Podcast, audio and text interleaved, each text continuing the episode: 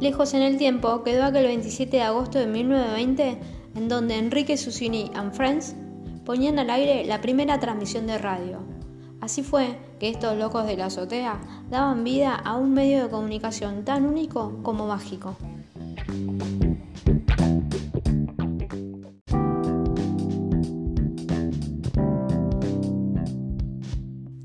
En 1926, la música popular y el tango desplazan a la ópera fundacional.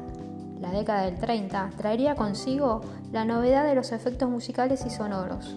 Surge así el radioteatro.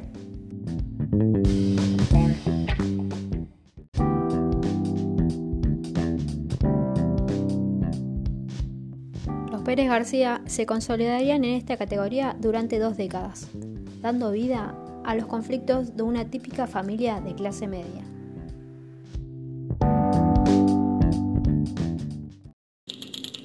La Subsecretaría de Informaciones de la Presidencia de la Nación el penosísimo deber de informar al pueblo de la República que a las 20.25 horas ha fallecido la señora Eva Perón, jefa espiritual de la nación.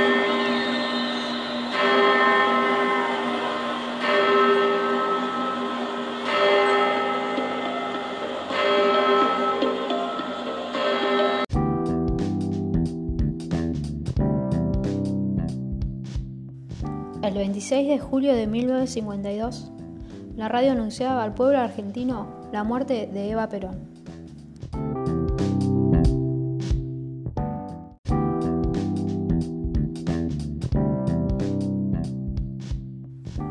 Durante la década de los años 70 surge la frecuencia modulada, lo que hoy conocemos como FM.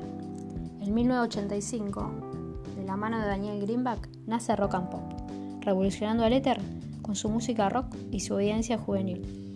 Radio Van Gogh, con Lalo Mira a la cabeza, y las malas compañías de Mario Pergolini marcaron un punto de inflexión en la radio.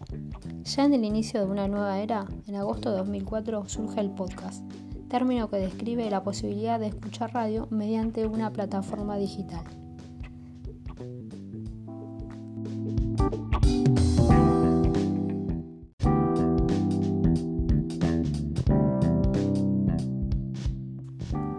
De esta forma, la radio surfea una vez más la ola tecnológica, posicionándose como uno de los medios de comunicación que ha sabido mantenerse a lo largo de los años, tan longevo y fiel como tu perro.